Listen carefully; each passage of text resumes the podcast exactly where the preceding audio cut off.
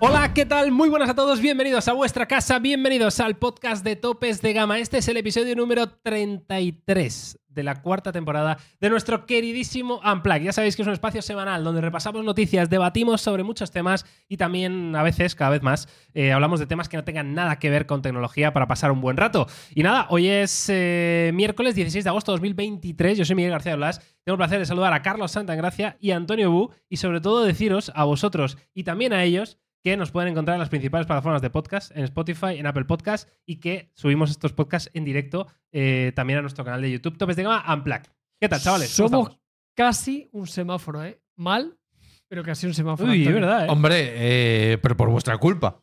Bueno, Tampoco se me había avisado esta semana. tendría La que... semana pasada las camisas. Es. Esta, el semáforo. Ya, Antonio, ya. Eh, es que no me llegan las Ya, circulares. tío, tenemos que hacer algo. No me llegan las circulares. Bueno, eh, alegría, estamos en verano. Yo solo estoy un poco abrumado porque sin haberme dado cuenta, estamos a 16 de agosto. Ya, tú. ¿Cuánto ¿Te parece porcentaje mucho? de año ¿Poco? llevamos No gastado? Quiero, no quiero verlo porque me raya. Mucho raya, ya. ¿no? Que 70% por ahí. ¿Ya? Uy, ¿Un buah. 70? Bueno, me, me he flipado. Sí, pero por ahí 60 no. seguro. En 60, 60 y algo estaremos, ¿no? Porque esto es mes 8 ya. eh, Esto era el domingo del verano, Esto era el domingo del verano. literal. Septiembre, era el lunes. domingo del verano.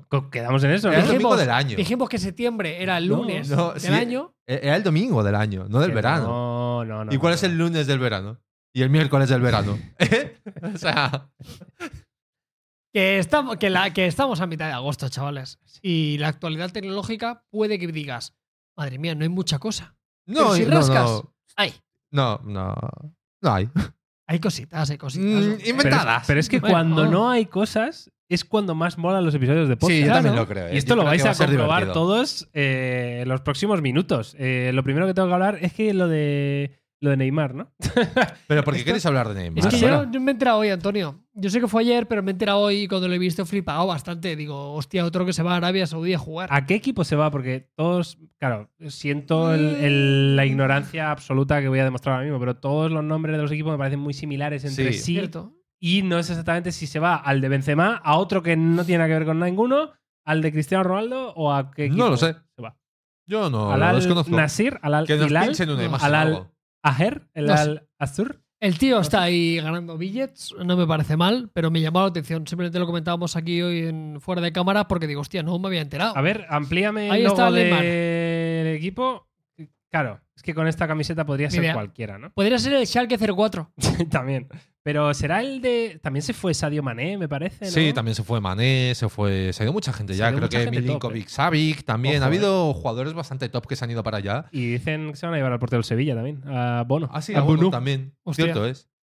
Y a ver, lo que está claro es que pasta le están metiendo. Ahora, Ahora, ser, ¿qué ese es el de Cristiano Ronaldo? ¿O qué? Ah, Están por ahí en el chat. Ese es el de Cristiano. ¿pero se ha ido con Cristiano? ¿Neymar No. y Cristiano? No, no, no. Entonces, ¿qué decís? es otro. No sé, alguien en el chat. No, lo ahí está, está, poniendo. poniendo el equipo de Cristiano, pero es otro. Al, Al Hilal. Hilal. ¿Y quién está en el Al Hilal? Aparte de Neymar, Neymar y 10 más, o de repente está ahí. Yo, yo creo que hay alguno más top, ¿eh? O sea, yo creo que hay algún que otro fichaje de esos internacionales. En plan Koulibaly o algo así, ¿no? Algo de ese estilo, pero yo la duda que tengo es si realmente esto eh, van a ser capaces de mantenerlo en el tiempo. Es decir, que el año que viene nos vamos a encontrar este tipo de fichajes, el siguiente también, y realmente en cinco años son capaces de construir una liga que ya no es viejas glorias, ¿no? Que a lo mejor es un poco Escúchame. todos los que pensábamos. Yo creo que ya, ya está, ¿eh? O sea, ¿Tú sí, crees que ya están con un nivel decente? Tío, No. Hostia, hombre, ¿qué Se dices? han traído cinco jugadores. Bueno, a ver. falta, a- a- falta la medianía, ¿no? a, a O lo sea, mejor, claro, yo creo que falta clase media. Claro. Ahora Sí, pero- faltan que hagan equipos que no le pille un Valencia y le meta 8 a cualquiera de estos. Uy, yo, eso no sé si pasaría tampoco, y no por el Valencia, eh, con todos los respetos. No, o sea, yo creo que no están para competir, por ejemplo, en Europa. No están para competir, te diría. ¿Pero tú te crees que un Sevilla o un Valencia o un de estos no les revienta? Es que no lo sé. No sé, quiero pensar. Yo no lo ¿eh? sé. ¿eh? O la sea, es una liga que antes de la llegada de, de los cracks mundiales ya era una liga muy competitiva. ¿Sí? Porque es. Yo lo que tengo entendido, tampoco soy un experto en el tema, pero lo que tengo entendido es que en, en el mundo de Arabia Saudí el fútbol es una pasión enorme, más, tanto y más que en España o en Argentina. O sea, ellos lo viven a muerte, hay presión social, o sea, no es una cosa de ahora ¿El nos Kanté apetece el también? fútbol. Sí, Kanté, se ha ido. Sí, o sea, sí, el sí, Firmino. sí, sí. Canté, nena. A mí Canté me flipaba. Escúchame, Bueno, con, e- o sea, con lo que. Esto es mejor que la liga portuguesa, que la, liga sí, eh, sí, que es la española. ¿eh? francesa. A ver, pero a ver, pero espérate, yo creo que a lo mejor yo sigo pensando que esto se potenciará en 3, 4 equipos, ¿no? O sea, no creo que los 20 equipos tengan cada uno 3 cracks. Es que todos tienen dinero infinito. Claro, todos tienen dinero infinito. Ya, hombre, pero que no se ha ido tanta peña todavía. Esa es la diferencia, que ahí no, hay- ahí no hay un conto, perdón, no hay un Claro. Eibar. Claro, claro, a ver. ahí sí. el Eibar es, es capaz de traerte a, al que quiera. Es que claro. O sea, vosotros decís que esto se cuela en un top 5 de ligas No, europeas. a ver, mira, es verdad. Ahora no, pero unos años. Claro, no me acordaba yo. Lo que está diciendo Carlos Suárez en el chat, que tenemos el chat abierto de YouTube, eh, dice, el Celta ya les pintó la cara. Es verdad que el Celta este verano ha jugado contra el equipo de Cristiano Ronaldo y les metieron 4-0. o algo así. Ahí voy yo. Ahí, el Celta de Vigo, que, que es un buen equipo de España, pero... Ya, pero imagínate en más 3 top, años. Ahí Ya. puede ser. Ya. O sea, en 3 años, cuando ya hayan fichado, pues eso, más clase media, que todo sea más consistente, que haya entrenadores más preparados. Hostia. ¿Por qué es- estamos hablando en plan en serio de fútbol? No entiendo. No, O sea, en no sé, plan porque- como con argumentos hablar de. Neymar. No, porque me ha hecho gracia. Era un comentario, sin más. Ah, muchas gracias. A mí lo que me hace más gracia es eh, lo que tú has dicho de lo que había pedido Neymar para irse a, a Arabia. Sí, ¿Pero había ha pedido? pedido eh, un salario de 100 millones, una casa de 23 habitaciones, un chofer 24 horas y no sé qué más. Claro, un avión, o sea, varios Pero aviones es que para ellos eso es minucias. Sí, claro, pero sí, sí. es- en plan de, En plan, pide, ¿no? ¿Y tú qué pides? ¿no? O sea, si ahora mismo tú eres Neymar, Antonio, ¿tú qué le pides al, Es al que Hilal? Yo ya sabes que tengo la teoría de que hay un momento en el que ya eres demasiado rico Sí, y no pero- mola. Sí. En o sea, ese caso como- concreto de que tú fueras demasiado rico, ¿qué le pedirías? Eh, no lo sé, a lo mejor un, un trozo del país o algo así, una ciudad, ¿no? O sea, yo pediría Ah, bueno, ciudad. ¿cómo era? ¿No me has dicho que iba a cobrar 500.000 euros cada vez que mencionara algo de Arabia Saudí Sí. en sus redes? Y un bonus por ganar 80.000 euros por ganar cada partido. Pero a ver, es que ¿para qué quieres ya tanto dinero? Yo me imagino con el representante escribiendo la- el contrato. Pídele, pídele, pero ¿cómo le voy a pedir eso? Pónselo, pónselo, ya verás cómo Pónselo, sí. que nos echamos las risas aquí. y, "Anda, que han dicho que sí. Hostia, es que Tiene debe que ser muy así, del palo, Tiene ¿eh? que ser así. Bueno, amigos, eh, pues bienvenidos a este episodio 33 del podcast. Vamos a empezar ya con las noticias del mundo de la tecnología. Hoy hay noticias Pero que antes- molan, que molan, sí, pero antes, eh, pero déjame antes- que haga el, el- Tío, ¿Cómo se llama esto en algunos restaurantes? Ap- appetizer. El, el, el el restaurante, aperitivo, eh. ¿no? No, pero El el- aperitivo. eh, ¿esto ¿me lo he inventado? Estos son las aceitunas. Appetizer, appetizer. Sí, ¿no? Son las aceitunas del podcast. No, pero yo me planto ahí la semilla. Esto ¿Qué es. semilla? Para- para que Pero no estamos hablando de comida. Bueno, ¿no? Se come la sémola. Por se ejemplo. come la quinoa, es una semilla. Me lo he inventado. Yo estoy comiendo mucha quinoa últimamente, ¿Sí? ¿eh? Sí. ¿Sabes lo que comí el otro día por error? Perdón. ¿Cómo que por error? Lo siento a los que queráis ver un poco de tecnología, ¿vale? Pero por error, sin querer, ¿cómo? O sea, ¿no te diste cuenta y Mira. te metiste algo en la boca? No, claro, es que, que esto es muy O sea, bueno. ¿qué? ¿Cómo? ¿Cómo se pasa cosas? El tema fue, el tema fue, eh, tenía, no me acuerdo qué era exactamente, pero creo que era unas albóndigas, ¿vale? Unas albóndigas o algo así. A ver, Carlos, eh, se escucha bien. Eran unas albóndigas, ¿vale? Pero no tenía acompañamiento. Vale, uh, full, full trozo de carne. Full bolita de carne. Claro. Entonces dije, hostia, voy a coger el típico vasito de estos de arroz Muy bien. que se calienta al microondas y tengo unas albóndigas con arroz. Pues bien, abrí el armario donde están los vasitos de arroz y cogí algo que yo pensaba que era un vasito de arroz. Vale. Era exactamente igual en forma y en todo. Pero, Y llegué, lo calenté sin enterarme, lo mezclé con la salsita en esta y me empecé a comer y dije, uy, este este arroz pero, es un poco o sea, extraño. pero visualmente. Lo vi raro. Pensé que era... ¿Pero qué era? Pero ¿cómo era- alguien puede equivocarse con el arroz? O sea, ¿cómo alguien puede ver algo Pues- que no es arroz ¿Pero y qué decir, era? O sea, pero de- arroz? depende de qué era. A lo mejor. Es que pensé que era arroz integral. Vale. ¿Vale? Y dije, esto es raro porque será arroz integral o algo así pensé yo. Pero luego era como un poquito más blandito Sí. y estaba como hinchado, como los Kellogg's estos hinchados que había. Sí. Bueno, Los smacks. sí, ¿Qué era? más pequeñitos. Y eran, era avena. Eh, que digo, ¿por qué tengo yo un. vasitos. Sí. Eh, Yo esto no lo he así visto súper jamás. random, tío. O sea, no entendí No, no, nada. no, eso Digo, sí que no lo he visto. no sé, en fin, la vida. Vasitos de avena. No era quinoa, yo pensé que podía ser quinoa, pero no, era avena. Ah, pues grano de avena cocida. Grano de avena cocida. Ahí lo tienes, Antonio. Y Ahí lo entiendo que esto lo compraste también por error. o no, yo ahí Sí, no, cuestiono. No creo que nadie compre avena cocida. Sí, más. no. Tío, pero esto. Que tiene buena pinta, que está bueno, estaba bueno. no, ¿eh? no parece tampoco tan mal, ¿no? No, para hacer bowls y eso pone ahí. Bueno, Grano pues, de avena cocido. Pues sí, no, esto entiendo que lo compró Patri para Oliver. Entiendo Bueno, yo. puede no estar mal, a lo mejor no estaba mal. Está bien, míralo, ahí lo tenéis. ¿Ves? Parece arroz integral, podría llegar a ser, ¿verdad? Pero luego te das cuenta de que, de que no. Le estás dando a tu hijo avena cocida, tío. no sé. Dale un bollicao, tío. Dale un bollicao, tío. Unos huesitos. Guau. Hostia, una pantera huesito- rosa de eso. Es un... Unos huesitos entraban ahora, ¿eh? Uy, si entraban tú. No. ¿No eres Mola, muy de ¿eh? chocolate No, tú? no, no, no. Es- además, o sea, yo soy muy de helado, soy muy, gol- muy goloso para eso, pero lo que son chocolatinas. ¿No? Eh, sea, los huesitos, o sea, Te me acabas de decepcionar. Pero es que ¿para como persona barquillo? y como ser humano. Bueno, pero esta guay es, es crocante, te da un crunchy. no claro, sé, nunca tío. me han gustado ni los huesitos. Los huesitos me parecen sobrevalorados. Y los Twix, ¿te gustaban? Los Twix estaban buenos, Está- ¿eh? brutales. Estaban tío. buenos, pero es como la cacahuete teoría. por dentro, ¿no? ¿Sí? Crema de cacahuete o No, caramelo, esos eran caramelo. los- exacto, son los de caramelo. Y era como Ah, no, demasiado dulce. espérate, es que a ti te gusta. ¿a ¿Tú eres de, de los chocolatinas de coco? Oh, a mí esa sí que me flipa. Ah, a mí los. El coco, tío. A mí el Eh, coco no me mola, el coco, A mí ¿eh? no especialmente. O sea, no me disgusta, pero no, Eh. no me. Bounty se llaman, los que son Bounty, chocolate ¿ves? por fuera y coco por dentro. Guau, guau, me flipa. Eso y cuando son polvorones de, de coco. Y te lo voy a decir, o sea, va a parecer broma, pero te lo voy a decir como muy en serio, Antonio. Creo que nunca te había visto tan ilusionado por algo. y te lo juro por mi vida. Es y esto te lo cierto, digo de es verdad. cierto, es Te lo cierto. juro, está, está como un No, niño, estoy, tío. estoy en plan de me acuerdo y dicho, hostia, esto me gustaba mucho, no me acordaba yo. ¿En Claro, serio? Es como, pues eso, cuando encuentras dinero dices tú, de puta madre, yo no sabía que tenías este dinero aquí. Antonio, tío. Acabamos de encontrar el día que, mira, el día que Antonio se agrie en los podcasts, o sea, todos. Le tiramos un bounty así a la cara. un bounty, tío. Y ya está, tío, y me lo como. Vamos a otra a comprar bounties. tío, Venga. Antonio, Pum. a ver. Y luego Es dentro de más, un mes, diabetes. Vamos a hablar con Bounty. ¿A qué? A ver, Para que patrocine esto. Con Bounty. Y los de la Corp. avena cocida también. Ya está. Eso es, tío. Venga, va. Eh, bueno, pues que hoy, como podéis comprobar, pues va a venir eh, mucho desvarío, pero eh, también va a haber tecnología y va a molar mucho. Pero antes. Pero antes vamos con la efeméride. Vamos rápido con la efeméride. porque no es muy allá o qué. El 16 de agosto de 2012, Ecuador concede asilo político a Julian Assange. Ojo, que esto así dicho y dices, "Pff, sin más, ¿no? Pero yo sé que Carlos y muchos de los que están escuchando saben perfectamente quién es el bueno de Assange. Y este, efectivamente, es eh, fundador de Wikileaks. Y era por ver si nos acordábamos un poco de todo el tema, porque, claro, han pasado 11 años desde todo el escándalo Wikileaks. Y yo, la verdad, que lo tengo ahí como un- una especie de nebulosa. Yo también. O sea, como que no acabo de centrar bien por qué fue esto importante.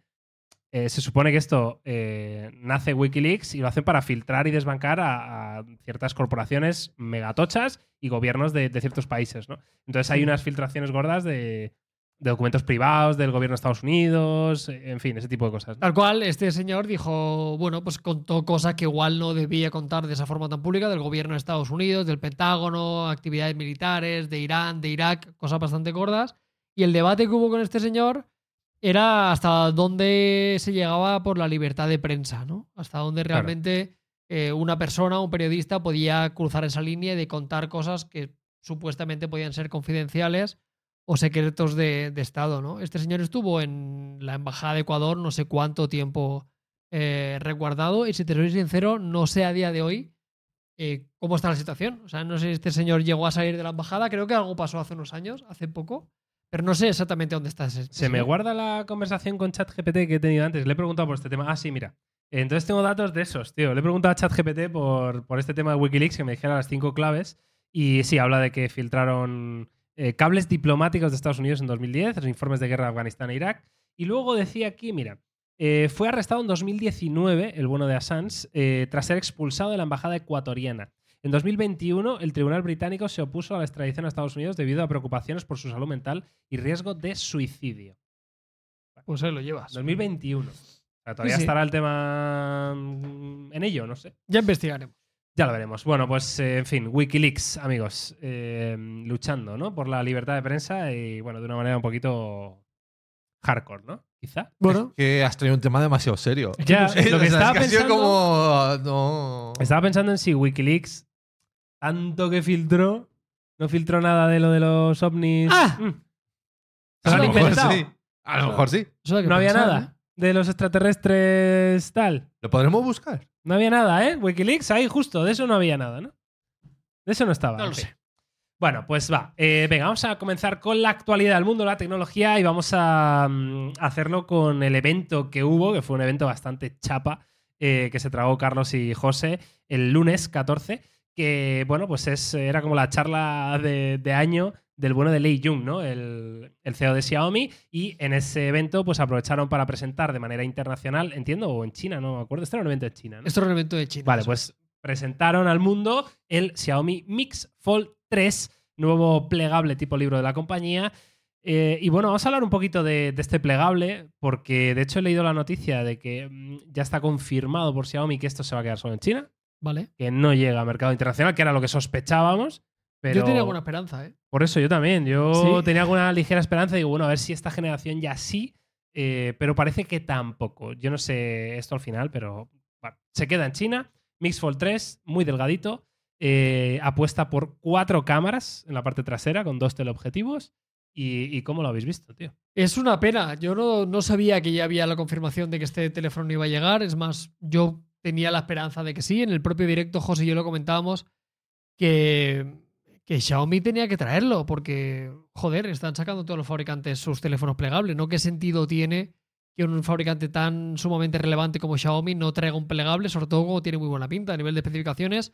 Tiene lo que tienen todos, eh, extremadamente delgadito. Decías un sistema teleobjetivo que creo que está bastante bien, porque los plegables la cámara suele ser un factor que se suele olvidar. La batería estaba bien, buena carga rápida, buen nivel de brillo, 1600 normal, 2300 de pico. eh, todas las características que le podríamos pedir a un teléfono plegable. Una mejora en la bisagra, parecía que el surco estaba muy conseguido, pero no llega. Me acabas de embajonar, Miguel, no lo sabía. Sí, de hecho, gente en el chat está apuntando lo mismo, que, que ya no solo el plegable, sino nada de lo que presentaron en ese Claro. evento va a llegar a. Porque se presentó también el tema de la tablet y todo el rollo. Es. La tablet está gigante, el Redmi K60. Eh, Hombre, ese llegará Ultra, rebautizado, sí, o sea que hay, no hay problema, ¿no? Pero a mí no me sorprendió mucho porque yo este evento desde el principio lo entendí como un evento para China y viendo un poco lo que iban a anunciar, eh, joder, acordaros que la Mi Pad pasó igual otros años. Sí, sí, sí. solo llegaba el modelo más, Base.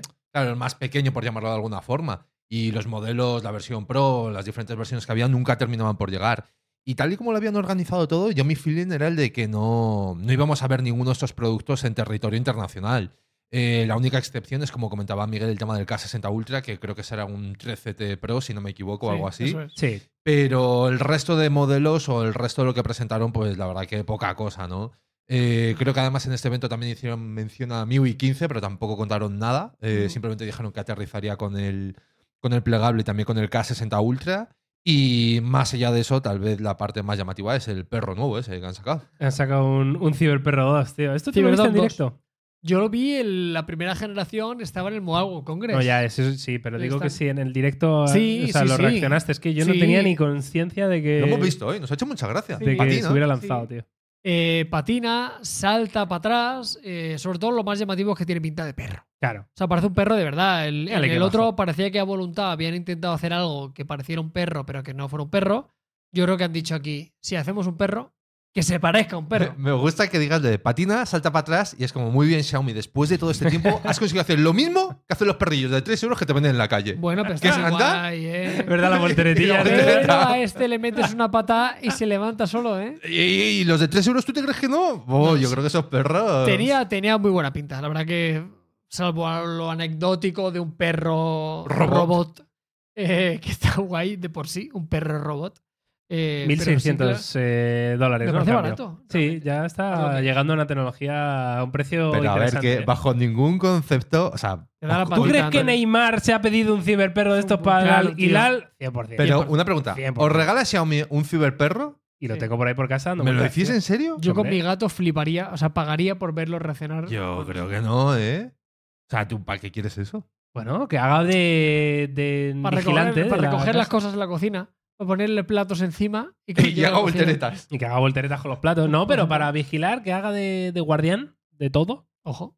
Vaya paseándose a ver si se ha colado un intruso. No sé, tío, Eh, no sé. tío, ese tipo de cosas. En fin, pero volviendo al plegable, va. Eh, es interesante porque es más delgado, aunque ya la generación anterior que tenían era más delgado y todos los que estamos viendo están en ese punto. Ya no hay tantísimas diferencias. Eh, por ejemplo, el de Honor es un poquito más delgado que este, pero vamos, ya hablamos de cosas que se van apreciando menos. ¿no?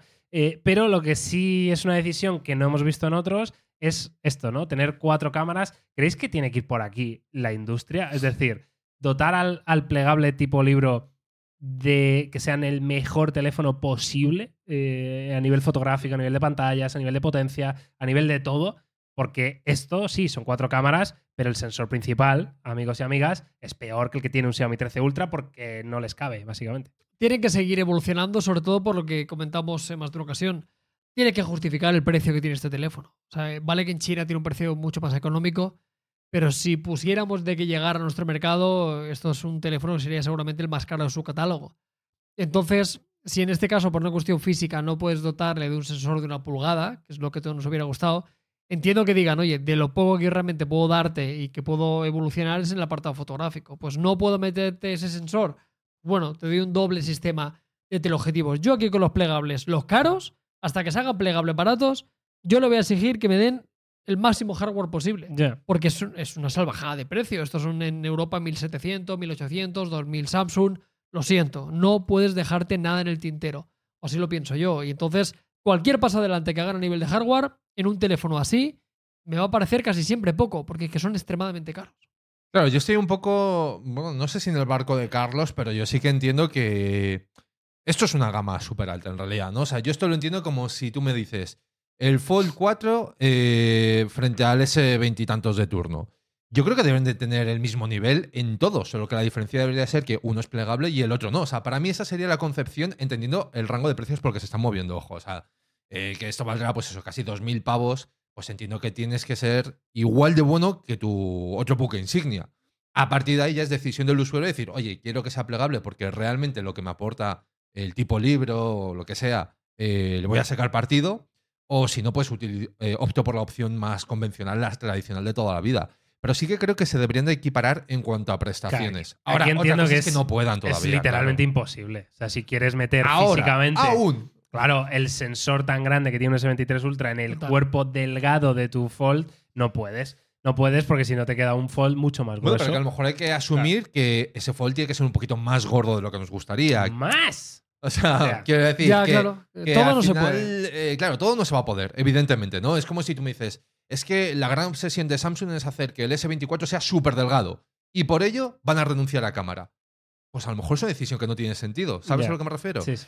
Entonces, yo sí que esperaría que los plegables de, no sé si la próxima generación o la siguiente, por fin estén a la altura de las versiones tradicionales. O sea, creo que debe ser un paso necesario. Y la última pregunta cortita y al pie. ¿Cuándo creéis que los plegables de como este Mix Fold de Xiaomi van a llegar al mercado internacional? O sea, ¿qué necesita Xiaomi en este caso para lanzar este plegable en mercado internacional? Necesito un flip.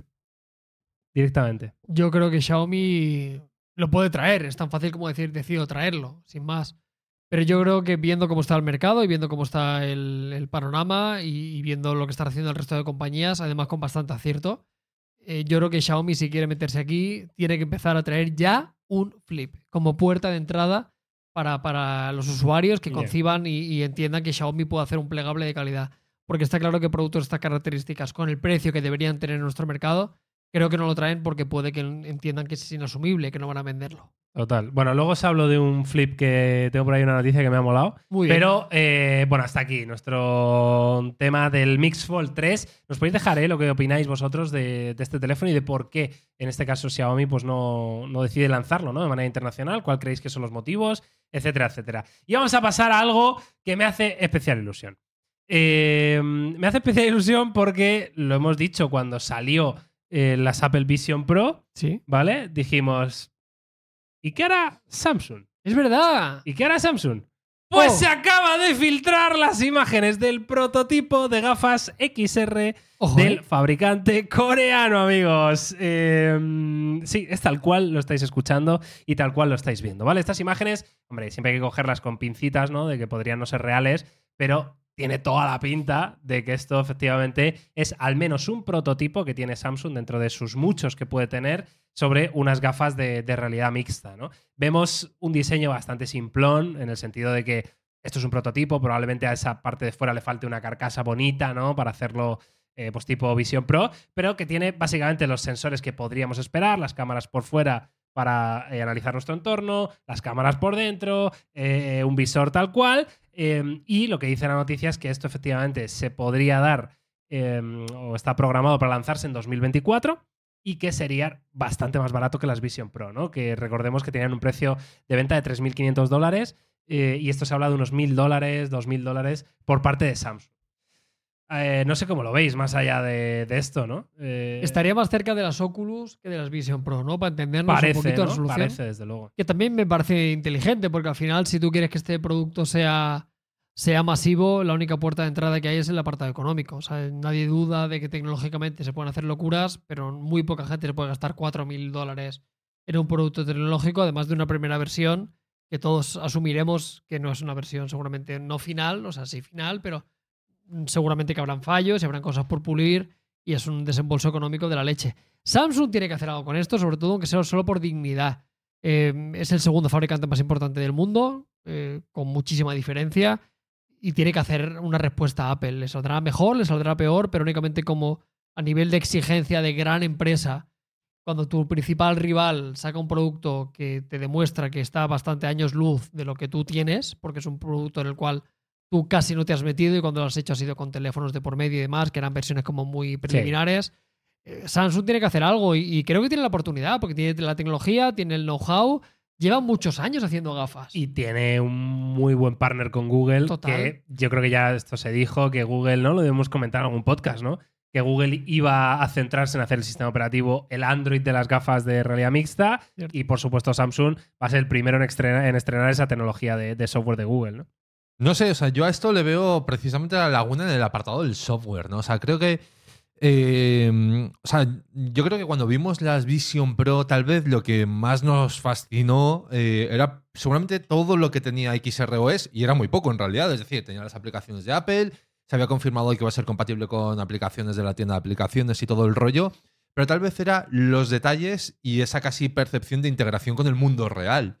Entonces, siendo eso a lo mejor el aspecto diferencial de Apple, eh, me da un poco el feeling o la sensación que si esto va a salir en 2024, eh, según la noticia, que es el año que viene, partiendo de la base de que hemos visto cero de ese sistema operativo de Google de la mano de Samsung, me cuesta creer que podemos encontrar una solución que valga esos 2.000 dólares en menos de un año. O sea, es la parte que me chirría de la película. Ahora, que me dices que en 2026 van a estar de tú a tú compitiendo con Apple, ok, te lo puedo comprar pero me parece como muy precipitado todo, ¿no? Que esto para... Eh, yo qué sé, es que imagínate que Samsung en su cabeza es febrero de 2024, por decirte un número. Es que es medio año y no hemos visto nada. Y hasta hace dos meses no se había hablado ni de Android para XR, ni Samsung había dado a entender que tenía unas gafas. O sea, es muy, muy Samsung, muy de reacción, por decirlo una forma. Entiendo que aquí en esta mesa todos estamos de acuerdo en que ya no mola tanto esto de las XR, ¿no? Como que hay un... Sí. Estoy al 100%. Ha habido un, bajón, ¿no? Del, del interés eh, general, ¿no? Porque tampoco, claro, es algo muy a largo plazo. Hasta que salgan. Claro, ¿no? Claro, cuando salgan yo creo que volveremos a estar todos en plan de madre mía, el futuro. o sea, creo que ahí Apple meterá dinero a marketing a muerte. Sí. Te pondrá cuatro anuncios locos, cómo se forjan en el monte del destino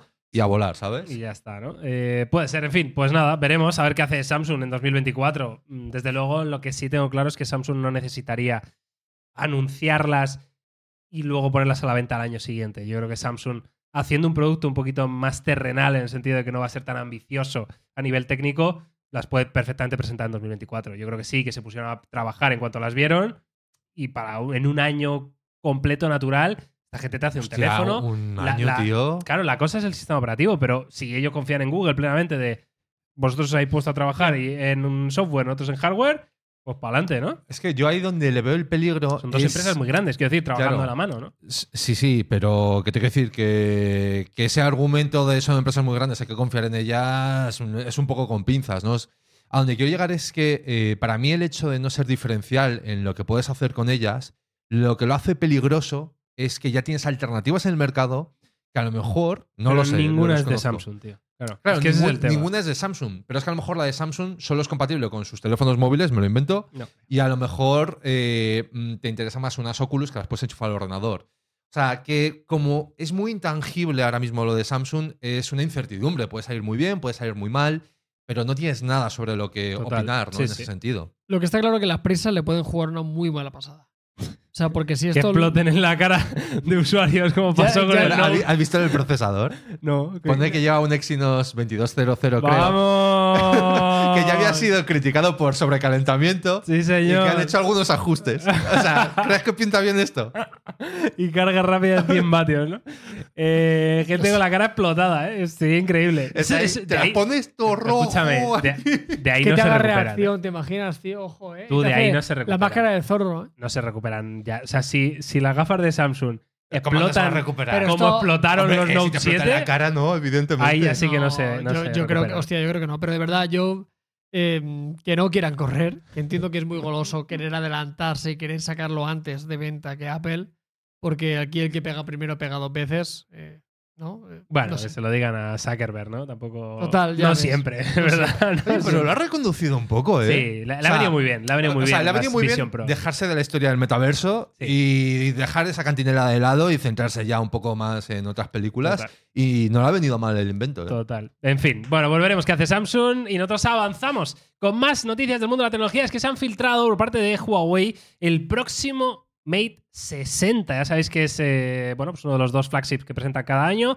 Eh, no es que tengamos un hype excesivo por lo que presenta Huawei, pero sí que es verdad que se sigue demostrando y cada presentación que hacen se sigue demostrando que en hardware siguen siendo unos titanes absolutos. Otra cosa es que el dispositivo sea más o menos recomendable por, eh, el precio y las posibilidades que tiene, ¿no? Pero bueno, vemos básicamente un diseño trasero que parece que mantiene el, aro, ¿no? El diseño circular de las cámaras traseras y vemos como una doble tonalidad, ¿no? Una parte como metálica, otra en, otra textura. Eh, no sé qué os parece a nivel de diseño y luego si tenéis algún tipo de, expectativa, ¿no? Con este dispositivo. A mí a nivel de diseño me flipa. O sea, Sí, entiendo que mola. puede que te guste mucho o no te gusta nada. O sea, yo, yo creo que, que, mm, es un teléfono que no va a dejar indiferente absolutamente a nadie. Se la ha jugado a tope. El módulo circular sigue siendo prácticamente igual, pero esta combinación bicolor a mí me parece muy guay, ¿no? No sé si pretenden emular también un poquito una cámara la que fotográfica. tenía el Oppo, ¿no? Sí. El Sí, Fine mira, X6. que ¿no? parecía un piti. Sí. El, el, el, el Oppo- el Cigar El Edition. Cigar, Cigar Edition. Claro. Este es menos cigar. Sí. Este creo que parece un poquito más cámara, un poco rara. Eh, Sí. Pero a mí, yo ya he perdido un poco la esperanza a nivel de que, de que vuelvan a tener servicios de Google, 5G, etcétera, etcétera. Aunque, y esto sí que tenemos que decirlo, eh, las condiciones que tiene Huawei a día de hoy para poder instalarle de forma sencilla las aplicaciones son muchas. O sea, yo recuerdo hace un par de años y era chungo, había muchos problemas. A día de hoy hay un par de aplicaciones que directamente te llevan a Google Play y te bajan lo que quieras. ¿eh? Sí. Luego te fallará algo, es probable, pero ya no me parece tan insalvable tener un Huawei. Y lo que sí tengo que decir, volviendo a decir que esto me parece una cámara de fotos, que para mí Huawei sigue haciendo las mejores cámaras del mercado. Yo probamos el P60 Pro, me fascinó, me parece una cámara increíble. El Mate nunca ha sido el mejor exponente en fotografía, pero siempre ha estado muy bien. Y yo lo veo y me sigo ilusionando, aunque ya sé que esto pues se van a vender Es cuatro. de curioso esto, tío, ¿eh? porque yo con Huawei siempre he tenido un, un amor-odio en cuanto a fotografía, fíjate. Yo siempre te he escuchado a ti que era la, mejor, la cámara que más te gustaba. Sin embargo, a mí, o sea, entendiendo lo buena que era la fotografía del P60 Pro, por ejemplo, eh, en cuanto al apartado nocturno, a nivel de detalle, a, a ese tipo de cosas, a mí lo que es el estilo fotográfico de Huawei, siempre lo he visto como, "Buah, prefiero el- la interpretación que hace un Pixel, prefiero la interpretación... ¿Sabes que hacen otras marcas de esto, no? Y entiendo que esto también os pasará a muchos de vosotros, ¿no? Pero en cu- el caso este que nos atañe ahora mismo, el Mate 60, mm, no sé para cuándo se espera exactamente. Lo que sí se dice es pantalla OLED, 120 Hz. Eh, entendemos que luego habrá un Mate 60 Pro, o sea que esto Seguro. podría cambiar algo. Pero sí que parece que va a incluir, eh, gracias a Harmony OS 4.0, que ya ha sido anunciado, pues una, un Dynamic Island, para entendernos. ¿no? Sí. Que, que eso no sé, Antonio, tú que has visto más de cerca Harmony Sí, OS, ¿cómo, esto, cómo lo ves? tío? Esto se presentó en el último evento que hicieron, que fue hace cosa de una semana o algo así, y creo que eso se llamaba Live Window. o algo. Mm, Me parece que sea el nombre comercial que le habían dado.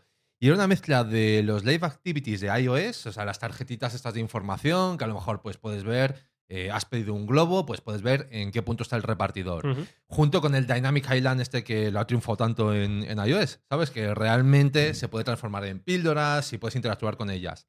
La gracia de Harmony es que no está supeditado a que tengas eh, la perforación de cámara, sino que realmente es compatible con cualquier teléfono de, que sea compatible con Harmony OS 4 y se integra más como simplemente un elemento de interfaz en la parte superior. O sea, no renuncia un poco a esa integración tan, tan Apple con la cámara para hacerlo mucho más práctica.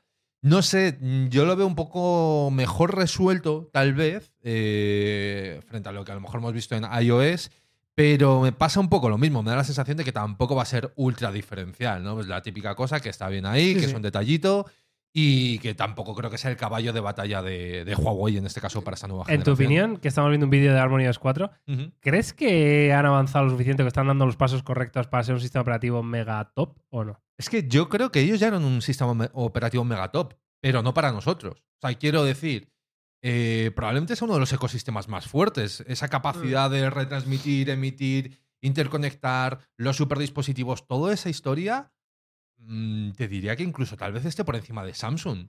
Lo que pasa es que como nosotros no tenemos servicios de Google y Huawei no es una marca, por lo menos en el mercado español yo creo, que se posicione por encima de Samsung a nivel de portátiles, teles y demás, pues para ti es invisible. Pero tú imagínate que todo eso viniese acompañado realmente de los servicios de Google y que tú en tu tele eh, fuese de Huawei. Ya, tu sería ordenador muy también. loco, ¿eh? Sería muy, Hostia. muy, muy loco, ¿no? Entonces, yo creo que el problema simple y llanamente es que Huawei ahora mismo es una marca que en un mercado chino funciona de maravilla, pero en otros mercados donde está el tema de Google, creo que lo tienen imposible. Y he visto yo lo de mm, el top fabricantes del mercado chino en último trimestre comparado con el año anterior. Y estaba Oppo primero, Vivo segundo. Hablo del mercado chino solo, ¿eh? ¿Vale? Eh, era Oppo Vivo, el tercero entiendo que era Honor, cuarto Xiaomi, quinto Huawei. Eh, claro, si juntas Honor y Huawei, era top 1, sería top 1 con una diferencia de abismal, ¿no? ¿Qué, qué sugieres? O sea, ¿qué insinúas? Quiero decir, ¿qué insinúas? No lo sé, ¿Qué estás insinuando? no lo sé. Que Yo vuelvan no- ya a Estados Unidos. Quítale, déjalo todo como está. En serio, de verdad. Eh, echar un vistazo al último análisis de Huawei. Ya hablamos de los servicios de Google. Antonio también en Topes de Gama Plus. De verdad, ¿eh? Hay, no, no recuerdo cómo se llama la aplicación. La de. Eh, para instalarlo, Gbox. El Gbox. Gbox. Le metes y automáticamente te lleva a Google Play. ¿eh? O sea, si alguien se quiere atrever, empieza a ser un momento razonable. O sea, ¿tú te Total. tirarías a la piscina? Sí, Por primera vez, me parece que sabiendo que hay cosas que petarán, creo que es muy fácil instalarte todo. Ya, ya, pero que. O sea, quiero decir, tú imagínate una situación normal de, oye, me voy a comprar un teléfono, me voy a gastar 1.200 euros. A un usuario, Uy. un usuario normal, normal, no. Alguien que controle un poco, yo creo que es razonable. No sé. Aunque Ah, sea o alguien, una persona que sea muy fan de Huawei y que asuma y que sepa que hay cosas que igual tal, yo creo que se puede intentar. Yo creo que sí.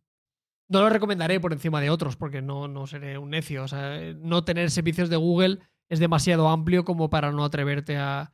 y las cosas que, te- y las cosas que vas a dejarte por el camino. Pero, repito, si eres una persona muy fan de Huawei y un poco metida en tecnología, no me parece un drama. Bueno, pues eh, ahí queda eso. No queda mucho para ver este Mate 60, entiendo, ¿no? Que llegará a final de este año y, lo veremos, ¿no? En topes de gama. Y vamos a hablar eh, ahora de otro fabricante que ya vimos hace bien poco, que se había colado en el top 5, esta vez mundial, no del mercado chino, como era el grupo Transion. Y dentro del grupo Transion estaba pues, un fabricante como Tecno, que de hecho eh, se ha filtrado lo que podría ser su plegable tipo Flip. Y quiero enseñaros simplemente que veamos la imagen de este supuesto Tecno Phantom V Flip, porque me parece uno de los diseños de un flip más valientes, Es una fumada. que tiene más sentido y quiero ver un poco vuestra opinión. Eh, para el que esté escuchando solo el audio, es un flip, imaginaos el flip de, de Samsung o el de Oppo, el que queráis, eh, y aparece un círculo, que es el aro de cámaras, pero dentro del círculo está la pantalla secundaria, ¿no? Y alrededor te quedan las, las ¿No, cámaras. no tenía Huawei un plegable de ese rollo? Sí, eh, El el, primero que Huawei sacaron, tiene ¿no? el El tipo Pocket. concha. Él tiene el Pocket, eso está pero muy el guay. Claro, sí, sí. El, el Pocket era un círculo. La Era pantalla exterior era un círculo. Era como pero si le pusieras un wearable. era esto, claro. Pero Sí. dice como si esto fuese en plan de um, proyección IMAX. ¿Sabes? No, no, 3D. no, no de que esto sea más impresionante que una pantalla más grande. A mí me gusta, es mejor una pantalla más grande, pero está como muy bien tirado. Sí, ¿no? sí, como No bien tirado, sí. Pasa que va en contra, pensáis, ¿no? vaya. Va en contra de, de todo lo que estamos viendo. O sea, esto yo me lo comería hace un par de años. Sí. Cuando llegaban los plegables Sí, que ves, decías, es un wearable, Claro. es una Sí, notificación, voy a verme en la cámara. Ok, Hubiera sido para eso, genial. Y habría estado fantástico. A día de hoy, sacar esto creo que es un paso atrás, porque está claro que la tendencia, eh, ya veremos si el tiempo da razón a los fabricantes, pero es tener una pantalla más grande que te permita mucha más versatilidad para poder hacer lo que quieras. Y este teléfono tira más a estética que otra cosa, que no me parece mal. Pero a día de hoy, año 2023, plegables, viendo lo que está haciendo la competencia, eh, no creo que tuviera sentido, sinceramente. Yo y lo está que muy guay. es que viendo a Tecno. Es que no mola, ¿eh? Cuidado el resto, ¿eh? Cuidado el resto, porque esta gente te hace plegable tipo flip, tipo fall. eh, te que- ¿Qué tú sacan-? Móviles que cambian de color, móviles con cámara que tienen periscopio, bueno, o sea, eh, zoom loquísimo, yo- bueno, Es cuidado. que este teléfono. Cuidado con Tecno, Yo creo que a lo mejor la gracia sería el tema del precio, pero no. O sea, no lo he visto en ningún lado. No ah, en plan, no, Sí, que es un render, claro, claro. Claro, claro, pero que esto va a salir. Quiero decir, yo entiendo que esto es un poco lo que ellos están ¿Puedes barajando. buscarme cuánto vale el, el plegable normal, es, el es que Phantom eso es V lo que te este? voy a decir, porque claro, yo estaba pensando, digo, hablando un poco lo que decía Carlos, que estoy muy de acuerdo, digo, vale, este es el típico teléfono que hace dos años habría molado. Pero si este año te sacan esto y cuesta, mm, por decir un número, ¿eh? 600 pavos, Ya dices ves, tú, ¿eh? oye, Ahí pues ni tan mal. ya, ahí va. Claro, ¿sabes? y he visto que el mal, Tecno no. Phantom V Fold, que es el plegable tipo libro, para Sí. que nos entendamos, son mil pavos. Ahí va. En China. Bueno, ¿En China o no? Porque estos no vendían Es que esto en no África, es África. y en todos lados, ¿no? Esto no es África Tecno. O sea, lo que no venden es en Europa, eso seguro. Pero eh, en Latinoamérica y en. el Tecno en Phantom África- V Fold, eh, V Fold. precio 1099 dólares. Uf, cuidado, ¿eh? Cuidadito con Tecno. Ojito, ¿eh? A ver qué llega. A ver, no sé, María Gracia. Escúchame, que te, nuevo, ¿eh? que saquen el plegable Ah. este por 600 pavos y a volar. Eh, Podemos hablar con Tecno. Hablemos con Tecno. Hablemos con Tecno, tío. Eh, si no sabéis ni dónde vende. Pero Esta gente va a tendrá redes sociales. Claro, tendrás redes sociales. Tecno, Es- si sé, nos que, estás viendo- sé que venden en algunos países de Latinoamérica, o sea que ahí ya por ahí nos Sí, interesa. eso sí. Seguro. Y a ellos también, probablemente. ¿No? Y luego en África y en, y en Asia. Necesitamos O sea que- los Tecno. Necesitamos unos Tecno de estos plegables eh, 100%. En fin, pues diseño curioso, ¿no? Eh, de este V Flip. Vale, pues con esto visto, vamos con los dos temas, que son, si todo esto te había parecido un poquito pipu pipu, pues viene todavía más, amigos, claro que sí. Porque tengo dos temas, a partir de dos noticias, ya sabéis que los temas, no me los invento yo, a veces sí, eh, vienen a partir de noticias, ¿no? Y, y esta semana hemos visto una noticia que hablaba precisamente del Apple Watch X, eh, o Apple Watch décimo aniversario, ¿no? Ojo, se viene. que Apple se empeñará en llamar a esto Apple Watch 10 y la gente lo llamará X, pero bueno, eh, esto es otro tema. El caso es que dice que podría ser la gran actualización que estamos esperando. Y eh, yo aquí me he leído un poco la noticia y tampoco habla de, de grandes cambios, más allá de algunos a nivel de estético, ¿no? Tú, Carlos, hiciste esto, lo metiste en noticias de topes de gama. El, el Esto lunes, lo, ¿no? lo metimos el lunes, hablamos de esto un poquito. No parece que sea una revolución, pero parece que se puede quedar eh, a medio camino entre lo que sería un Ultra, o sea, no va a tener especificaciones súper tope de gama de un reloj de 1000 euros, pero sí que vendrá un poquito más, más vitaminado que lo que sería el Apple Watch tradicional que le tocaría. Yo es que para el décimo aniversario, claro, yo me he imaginado lo que fue el iPhone 10 Claro. en su día, ¿no? Es decir, un cambio radical de diseño. Entonces, he buscado en Google eh, Apple Watch X. Pero espera, espera, antes de pinchar no, esa no, ya está pinchado. Ya Vale, está pero pinchado, una cosa, Antonio. vosotros entendéis, porque yo no lo estaba entendiendo así, que esto va a coexistir un Apple Watch con un Apple Watch X y luego el Ultra, que van a ser tres relojes, es lo que me estáis diciendo. No, yo lo No. entendía como único. Como el Series 9, pues el Series Claro, yo, 10. yo- el yo lo Series entiendo X, ¿no? como el X y el Ultra. Igual el barato, igual tiene una predominancia mayor el SE. O sea, que tengas un SE, tengas el X y tengas el Ultra.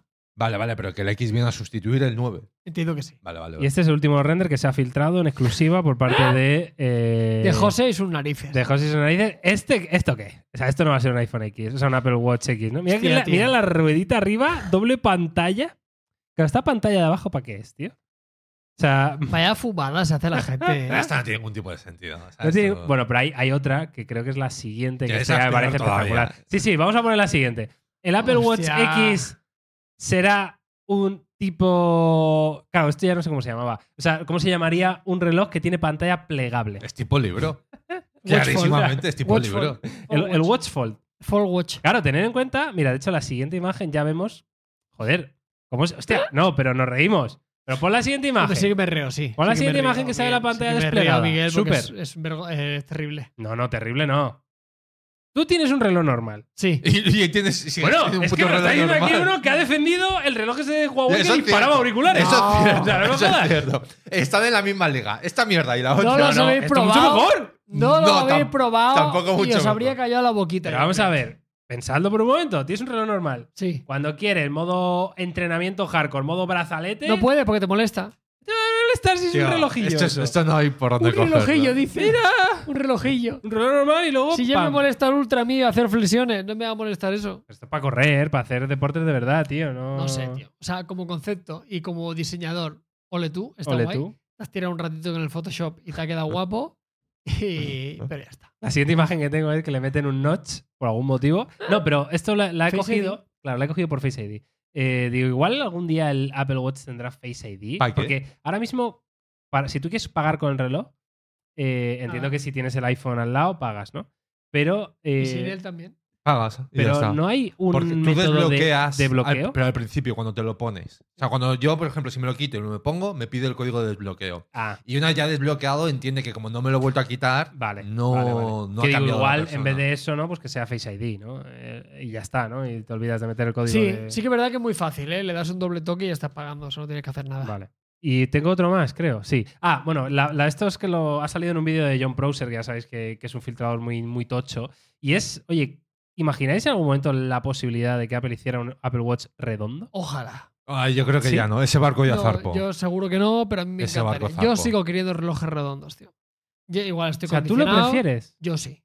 A mí me coges este reloj y me lo haces igual redondo y yo feliz. ¿En serio? No, Sí. o sea, Ah, pero- yo, sí.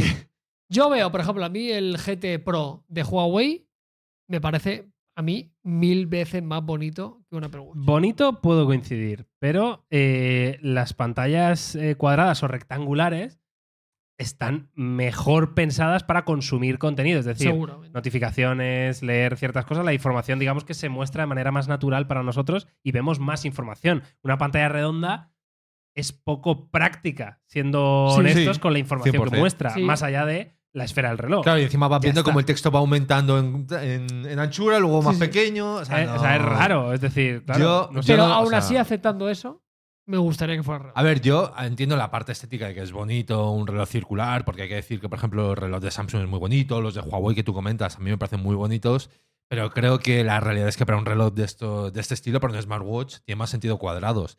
Y además, imagínate, el Ultra hecho redondo sería como un G-Shock de Casio. Un poco. Hostia, Un es poquito que, sí, es que- verdad, ¿eh? Y a mí, a mí, personalmente, me parecen bastante feos. No, Los los G-Shock G-Shock- siempre son, o sea, están guays. Está guay No, tu correa. ¿eh, Antonio? Me gusta. Yo creo que es un poco de chica. ¿Ah, sí? Siempre lo he pensado, las milanesas estas siempre me han parecido de chica. ¿Se Ah, llama bueno. ¿Es- milanesa? ¿Es el original de Apple? No, esta es de AliExpress. Está Vamos muy a bien. AliExpress. Pero está como muy bien construida, ¿no? Está, está bien. Está guay, tío. Está Hostia, guay. tiene fuerza el imán. Sí, sí, Es- se, es- se pega a todos lados. O sea, vas andando y de repente se pega a cosas. Es Está un muy bien loco. construida, lo dices sin tocarla. O sea, No, Sí, la, tocándola. la- la ha palpado. Ha palpado. Me la ha tocado. ¿Te lo he tocado? Sí, sí. ¿Has tocado No, en serio, me parece muy bonita, me gusta. a mí me parece un poquito así. de chica, la verdad. Es un poco como que no me termina de enamorar. Si no hay Pero es cómoda. géneros, Antonio, ya no, no, la vida, pero tío. 100%, pero no sé. Todo es para todos. ¿Qué tontería es eso? Los G-Shock son feos. Ya está. Eso sí. Eso sí. Eh, a mí no me parecen feos. Eh, venga, pues esto en cuanto a Apple Watch X o Apple Watch del décimo aniversario. Y claro, eh, pues una cosa mm, va de la mano con la otra. Y es que también hoy he leído este artículo que veis en Fonarena, que tenéis justo de fondo, que habla precisamente del iPhone XX. Es decir, el iPhone del 20 aniversario. Que esto, es- esto es tal cual, no me lo estoy inventando yo. El iPhone XX. o Es el que no iPhone- queda tanto, ¿eh? Claro, o el iPhone del 20 Pero aniversario. ¿cómo que no queda tanto? Cinco añitos. Joder, pero que queda un huevo. Cinco añitos. Pero que parece poco. Bueno. No, pero tampoco mucho. También, cinco años. iPhone con 20 cinco tú, ya ¿eh? tienes 40. Sí, claro, o sea, esa parte sí, esa parte estamos de acuerdo, pero que no. No sé, me parece Pensaba que que hay ibas mucho a, tiempo. con- a contestar. No, porque era como la faltada gratuita, ¿sabes? Duele más cuando no se lo esperan. Es que ahí está Es aquí la verdad, es cuestión. verdad. ¿Es verdad? Joder. Tienes razón. Todo, todo puro mal. Hostia, el arte de ser Eh, cruel, ¿eh? eh XX. ¿qué sa- XX. Venga, iPhone XX, amigos. iPhone XX. Se habla de varias cosas, ¿vale? Y, s- y- y esto de lo que se habla, evidentemente, pues habrá mucho porcentaje que sea rumorología, humo y poco más, aunque no niego que algunas de las cosas tengan un fundamento y una base lógica, ¿vale? Pero eh, se habla de la carrera de Apple en ir reduciendo biseles, ¿no? Que esto lo hemos hablado eh, esta semana precisamente porque hemos hecho un vídeo de, de, de que esperamos del iPhone 15, ¿no? Y hemos hablado precisamente de los biseles de la pantalla. Es cierto que en Apple están bien, pero cuando ves un teléfono Android, pues están mejor, ¿no? Entonces, parece que Apple lo va a ir arreglando con este iPhone 15 de este año y que esto seguiría su curso hasta, eh, según la noticia, hablarnos de un iPhone 20 sin biseles. Eh, sin biseles, literalmente sin biseles. Pantalla full borde a borde, incluido el Dynamic Island que estaría integrado bajo la pantalla, ¿vale? Eh, más cosas que habla la noticia, pues que tendríamos una construcción full cristal en una sola pieza con un cristal que en teoría es un material mucho más resistente que, que lo que tenemos eh, actualmente, ¿no? Según dicen es como un cristal con la misma resistencia del acero, Vale. ¿vale? Y entonces hay concepts que estamos poniendo ya de fondo para que hablemos un poco de, o sea, fuera de todos estos rumores, ¿qué le pediríais o cómo imaginaríais vosotros que fuera el iPhone del 20 aniversario? Teniendo en cuenta que el del 10 aniversario, si somos realistas, cambió la siguiente década de alguna manera de, de, de teléfonos móviles. Sí, ¿no? a nivel de diseño y eso sí. Joder, sí que es verdad que pero yo veo estas no es cosas. poca cosa, ¿eh? No, no, para nada. ¿Sabes lo que te digo? Pasa que cuesta mucho imaginarlo. Yo veo estos concepts y me cuesta creerlo, ¿no? Eh, sobre todo porque no le veo una ventaja. O sea, estética, por supuesto.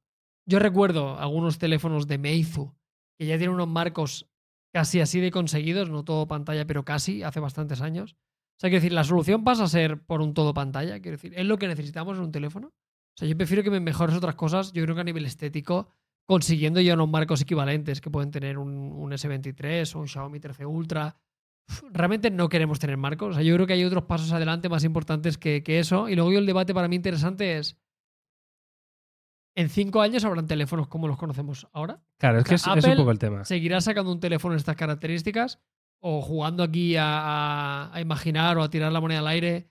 ¿Ya habrá otra tecnología que haya no desbancado, pero sí que sea la, la clara protagonista? Decir, oye, voy a centrarme totalmente en, este, en esta nueva forma de comunicación o en este nuevo producto tecnológico de forma masiva. A mí estos gadgets a cinco años, que parece mucho, me siguen pareciendo, me, suelen- me siguen oliendo un poco raro. Yo no le doy mucha creo que en cinco años el iPhone va a seguir siendo el, el dispositivo más vendido en la gama alta, eh, lo tengo clarísimo, y que los móviles van a ser tal y como los conocemos ahora, pero con esto. ¿Por qué digo con este tipo de cosas? Porque es que no se puede hacer otra cosa. Eh, es que no hay más. ¿A dónde avanzas en un teléfono móvil? Quiero decir, en mi opinión, la siguiente gran tecnología o gran revolución, que podrían ser las gafas, las lentillas inteligentes, lo que fuera, en cinco años no va a estar. Total. Esto no va a estar para sustituir a un teléfono móvil. Entonces, los teléfonos móviles son los que van a estar.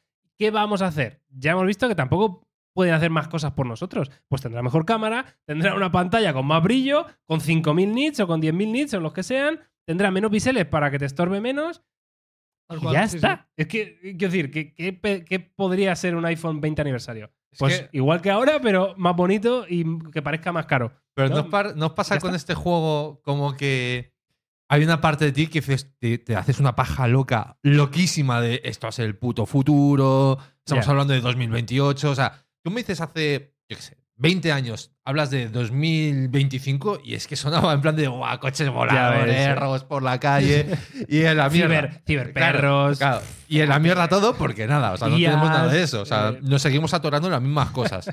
Entonces, a mí hay una parte de ilusión que me gustaría imaginarme casi un dispositivo imperceptible, ¿no? Un poco como lo que estamos viendo. Pero yo, mi apuesta o lo que me gustaría sería un dispositivo único, ¿no? Lo hemos hablado muchas veces. Eh, que esto se conecte a tu pantalla de lo que sea y sea tu ordenador, que se conecte a las Vision Pro y sea pff, lo que sea, que sea Pero tu eso tablet. lo ves en cinco años, dices. Es- esa es la parte que me gustaría ver. Esa es la, la que creo que Claro, vamos a ver. por- Claro, o sea, La que creo que vamos a ver va a ser que la tecnología no va a haber avanzado tanto como a nosotros nos gustaría. O quién sabe, a lo mejor sí que hay un super boom con las gafas o el equivalente en cuestión. Y de repente en tres años te das cuenta de que este dispositivo ya no tiene tanto sentido. Mm, o a lo no mejor ya empieza a coexistir con otra cosa, ¿no? Pero me da la sensación de que no va a ser tan, tan futurista. O sea, no va a haber coches voladores. Tendrá Es mi sensación. 6G probablemente. el iPhone, el primer iPhone con 6G que dirán, ¡buah, Cuatro qué cámaras, revolución! quizá.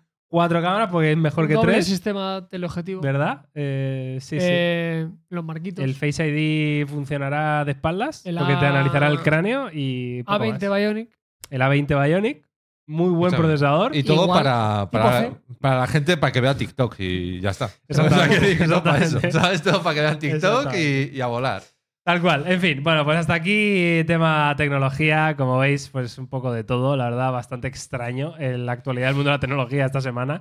Pero bueno, es lo que hay. Yo creo que es verano y, y el cuerpo lo sabe, ¿no? Entonces, pues Se tampoco. Se nota. Ya está, hay que hablar un poco de cosas más futuristas y menos tangibles. Así que nada, eh, vamos a los topics, ¿no? ¿Queréis comentar algo de mm, que hayáis visto esta Yo- semana, que recomendáis a la gente y tal? Yo terminé de ver la del secuestro del avión, que Ujú. dije. Muy Ah, ¿sí? guay. Está en Apple TV. No es un seriote, no ganan un Emmy. Pero está guay, es entretenida.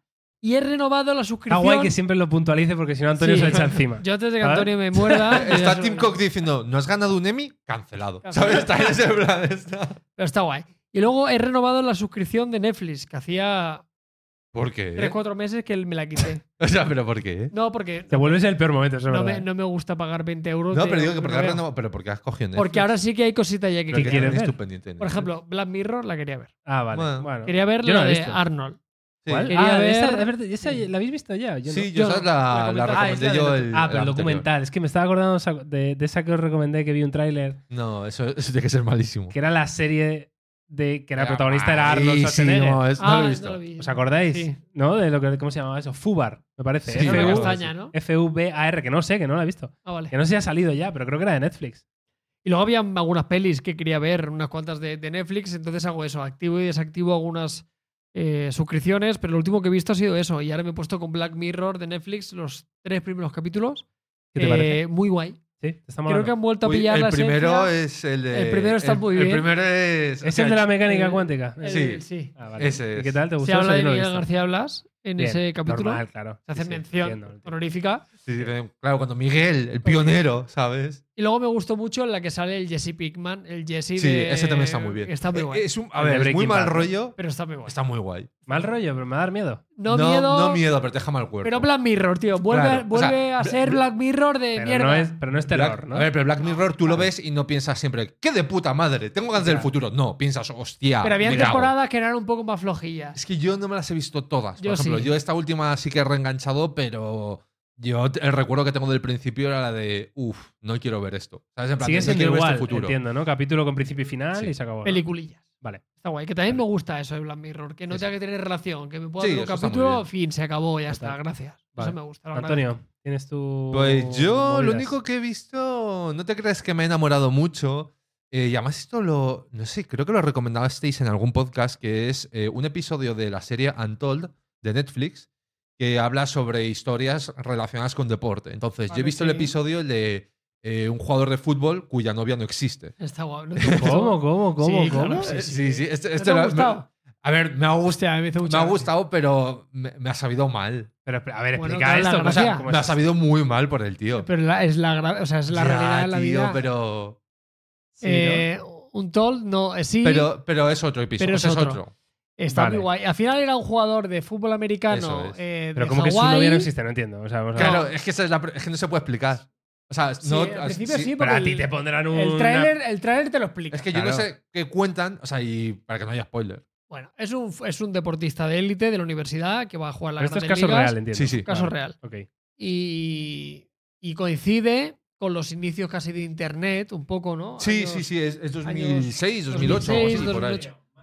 Mantiteo, sí. Pero no busquéis la historia de No. Mantiteo porque lo reventáis. Claro. Vale. Simplemente o- Mantiteo. eh, echarle un vistazo. Y se habla de, de, de cosas que sucedían en los inicios de las Y su redes novia no sociales. y se parece a Yauma un poco. Hostia, sí, eh, tiene ahí su, su punto, ¿eh? Pues Pero bueno, el caso es que su novia no existe. Eso es lo que has dicho. Eso es. Y ya está. Es que no, si cuentas mal, lo, más lo, Pero lo a mí, a revientas. mí me gustó. O sea, a mí me gustó, pero me supo fatal por Sí, él sí. Pues ya lo has contado todo, Antonio. Me supo mal, pero es un poco tonto también, Antonio. No, no, no, no, no. Esta conversación la he Antonio. tenido. No, no, no, no. Antonio, No, tío. eh, Las cosas hay que entenderlas en el contexto. Es como si me dices tú, las pinturas, las pinturas de Altamira son una puta mierda. Antonio. Hombre, nos ha jodido, es una puta mierda ahora. Que Antonio, pinceles. que ¿Con qué pintaban ellos? Con la mano. Entiendo lo que quieres decir, que a Toro pasaba muy fácil, pero creo que habían varias formas de poder. eh, pero bueno, está muy El ejemplo más sencillo es el timador de Tinder. En el sentido de que tú Ya. lo ves desde fuera y dices tú, "Ah, Ya, ya, ya. es evidente que te están haciendo el tocomocho. Pero, claro, hay Pero que verlo desde sí, dentro. Es- ah, Sabéis que no queríais hablar de spoiler, pero habéis contado toda la No, trama. No, el tío conoce a la novia, piensa No. que tiene una novia a través de internet. La novia resulta ser un maromo de cuatro. Tiene muchísimo por más cuatro. recorrido. tiene Tiene, mucho muchísimo más. más pues recorrido, está. en serio. Pues tiene mucho más cuenta un recorrido. poco más y tiene más recorrido. No, porque- ¿Te has quedado solo con eso, Antonio? A ver, no, hombre, no, porque Carlos me está llevando a la Y contraria. por aparte, no es spoiler porque esto lleva, lleva un año Ah, publicado. y cuando las cosas llevan un año, ya no- los spoilers ya no pero computan. entonces, ¿cuándo se puede hablar de las cosas? Yo Ah, creo que pues tiene que haber un tiempo. ¿Quieres que empecemos a spoilear cosas? ¿Qué han dicho? ¿Qué han Está dicho? la red viendo esto. tío. Es serio? que estamos en directo hoy, por algún motivo también en TikTok, eh, grande TikTok, y acabo de En mirar Rebe, el ¿eh? chat eh, por casualidad, porque no lo he mirado en todo el, en todo el podcast, y pone soy la Rebe, tío. Qué grande, en fin. La, Rebe, la Rebe, Tiene para historia que no lo sepa, la. Rebe es una chica que nos envió un vídeo por Instagram poniéndonos a parir Básicamente. porque su chico se había comprado un teléfono plegable que él estaba muy contento, pero que a ella le pareció una mierda porque la Rebe quería un iPhone como un castillo. Claro, pero ves, hemos llegado a la Rebe a través de TikTok y no a través de YouTube. Es que llegamos a, a gente de otro, de otro mundo. tío. Pero, pero dile a tu chico que se mire las últimas reviews de los nuevos Samsung, que lo mismo se, Igual. se compra un flip, ¿sabes? Pues puede ser. Bueno, en fin, eh, pues ya está. Mira, yo os voy a recomendar, eh, que lo hablaba, se lo conté a Carlos el, el otro día, y es que mm, eh, yo sigo a, a Charlie Sinewan, que es un youtuber que va dando la la vuelta al moto. mundo en moto. Y antes os lo recomendamos de una ocasión, eh, pero siempre hace como, bueno, no siempre, pero ha hecho un paroncito ¿no? en este verano y acaba de volver, ¿no? Acaba de retomar con nueva temporada que, que acaba de entrar en, en Venezuela, ¿vale? Y, mm, y es muy interesante porque, bueno, hay partes de, del país que va- vais a ver y vamos a ver que yo las tenía como, no sé, no, no entendía, o sea, ni siquiera me llegaba a imaginar que esto pudiera ser así, ¿no? De, de la situación de un país, ¿no? Y hay cosas muy curiosas, por ejemplo, como que es una de las mayores, Venezuela es uno de los países con más reserva de petróleo del planeta, si no el que más, y no hay gasolina en Venezuela. ¿no? O sea, está, la gente tiene que hacer colas de 25 horas para repostar el, el coche, en fin.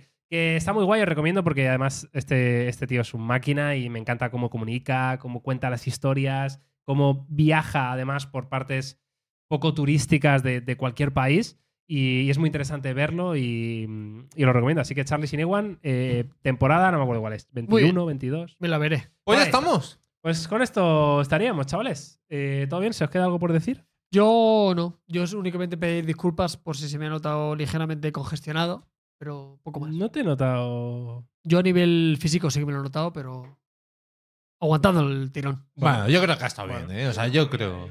Ha sido el mejor día de Carlos, ¿no? El día que estaba hecho mierda. Tenemos, por cierto, le damos las gracias a nuestro. ¿Cómo se dice en términos. Realizador. Realizador. No, pero de radio también. Es realizador. Yo Realizador. sí. Sí.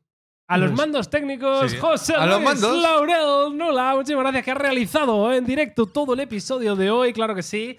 Eh, y nada más, con esto damos por finalizado el episodio 33. Ojo, ojo. Yo sigo sin entender la mística de esta historia, Treinta. ¿verdad? Es ¿Cómo como- hacíais el 3? No sé. Eh, gracias por estar ahí y ahí y en todo.